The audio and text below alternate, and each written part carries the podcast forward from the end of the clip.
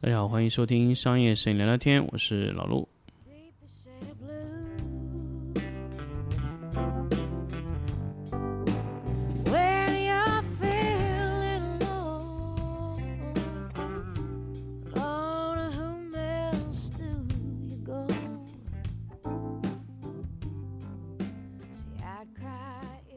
欢迎大家收听新的一期商业摄影聊聊天。那么，我们这期来聊一聊关于大学的摄影教育。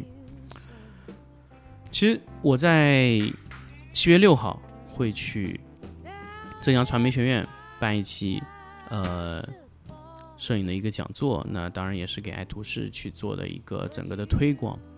当然，我一直在想，那我到底为什么去到爱图仕给大家去做这些的线下的一些，包括整个行业的变革去推动它？呃，我要变革的，其实我我在变革这个东西的目的。其实是更多为了改变这个行业，啊，并不是为了说，嗯，能从中挣到多少钱哈。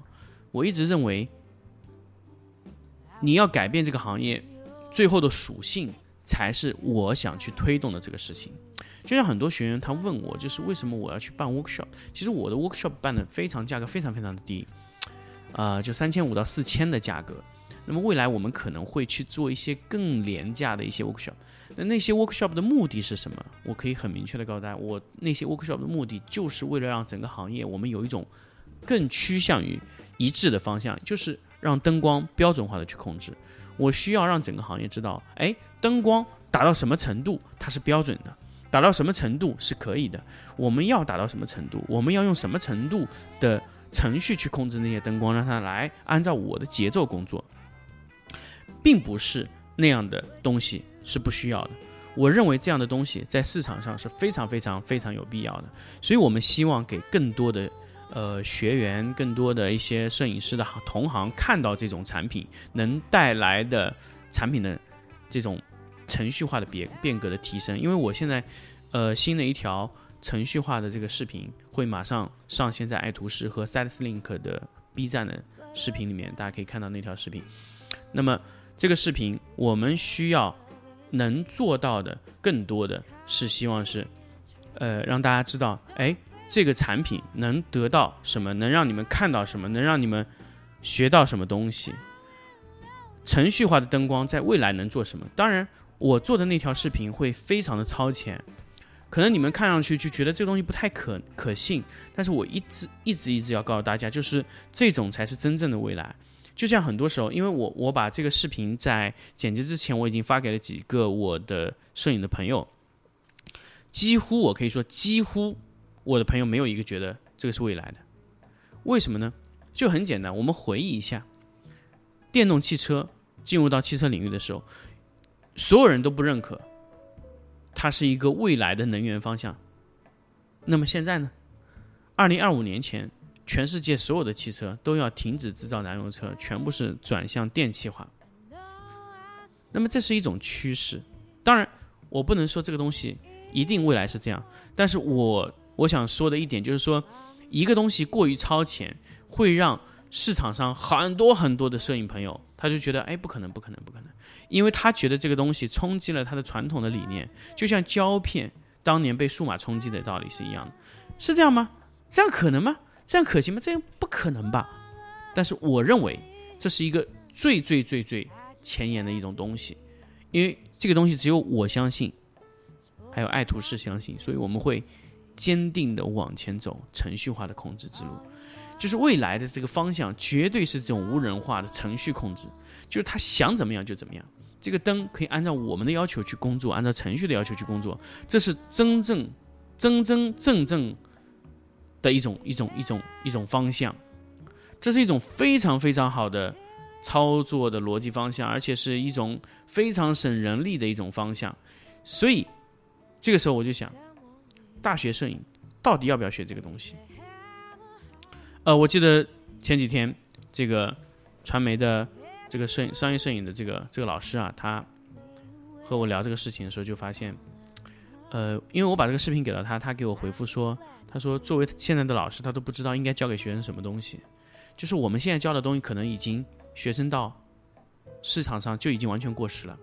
但是我我后来也我也我也和这老师说，我说其实你看到这个东西在市场上不可能有的，因为我是非常非常超前去做这个事情，所以我希望我希望未来四年以后毕业的学生，或者三年以后、两年以后，或者说明年毕业的学生，他能看到这种东西，不至于他到未来说，哎，我们需要新鲜的血液来帮我们推动这个项目的时候，哎，他们没有碰到过，他们也是一种非常非常传统的思维。去做这个事情，所以我一直认为这个东西在未来推进的方向，可能是就是现在在读书的那一代，他可能出来以后就喜欢用程序的工作，用程序的方式去做。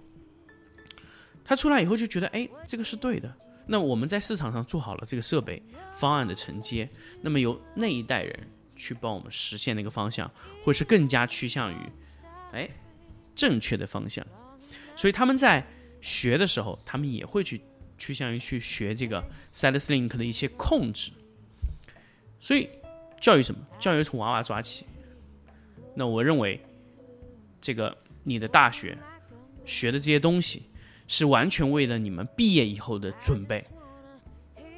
我不能要求所有的摄影师或者说摄影专业的学生他都有这个这个这个能力，而是我们需要挑选出一部分的学生，说他有这种思维，他而且有极客的思维。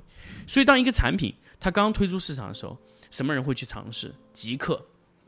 那么极客，你在买产品的时候，当然你作为一个消费者来说，你做极客可能真的是就是韭菜。但是如果你是一个商业性的利益者，你可以从这个极客手里马上赚到第一桶金，因为你是第一个做的，你可以快速的拥有这一系列的东西。这就是我在这里想跟大家分享的关于这个大学趋势的东西。但是大学趋势更多的是我们要把更多的东西融入到大学时代。我一直发现现在大学里面还在使用非常非常老的这种闪光的方式去去教学，比如说 F 多少，当然这个没有问题，但是它的前进的空间非常少。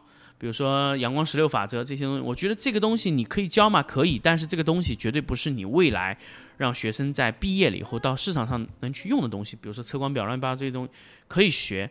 但是他不能拿着这个东西到市场上说就应该这样弄，就应该那样弄，那已经完全过时了。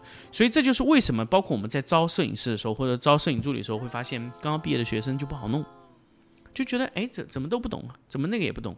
这就是因为学校和我们的这些商业摄影师之间的沟通啊，已经断了层了。所以我们更多的是希望他们能帮到我们，我们也可以去帮到他们去做更多的一些。啊，基础的普及，所以现在其实摄影师和学校之间的沟通会非常多。就像我的一个学生是传媒浙江传媒学院的一个学长，他经常会回去给他们去普及一些什么的一些课程。那么其实我自己是很少去做学生这块的普及，因为我只我是没有给学生上过课的，因为我基本上都是直接给到一些呃在职的一些摄影师，有非常多的年份的一些摄影师去做一些课程，以 workshop 为主，包括以这个电台。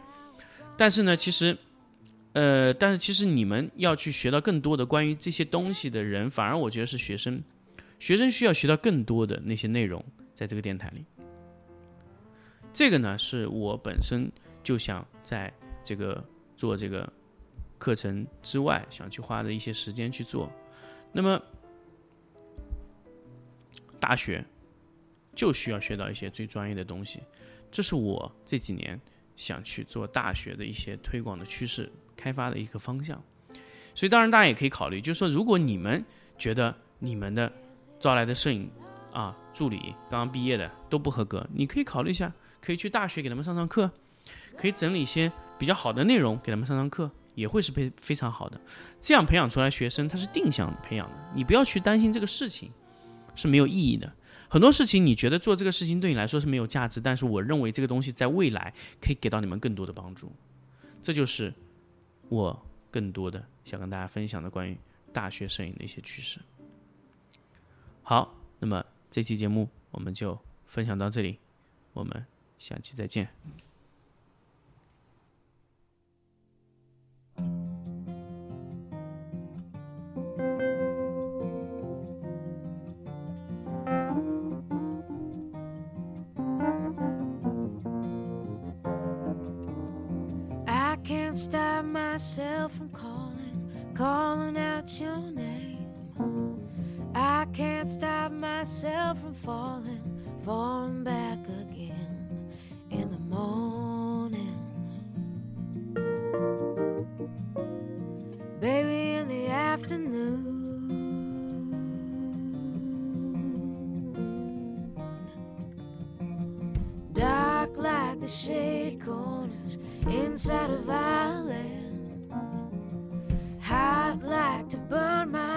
I know I can't win in the morning.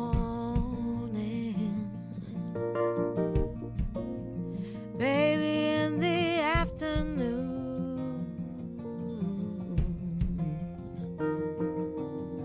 I tried to quit you, but I'm too weak. Waking up without you, I can hardly speak at all.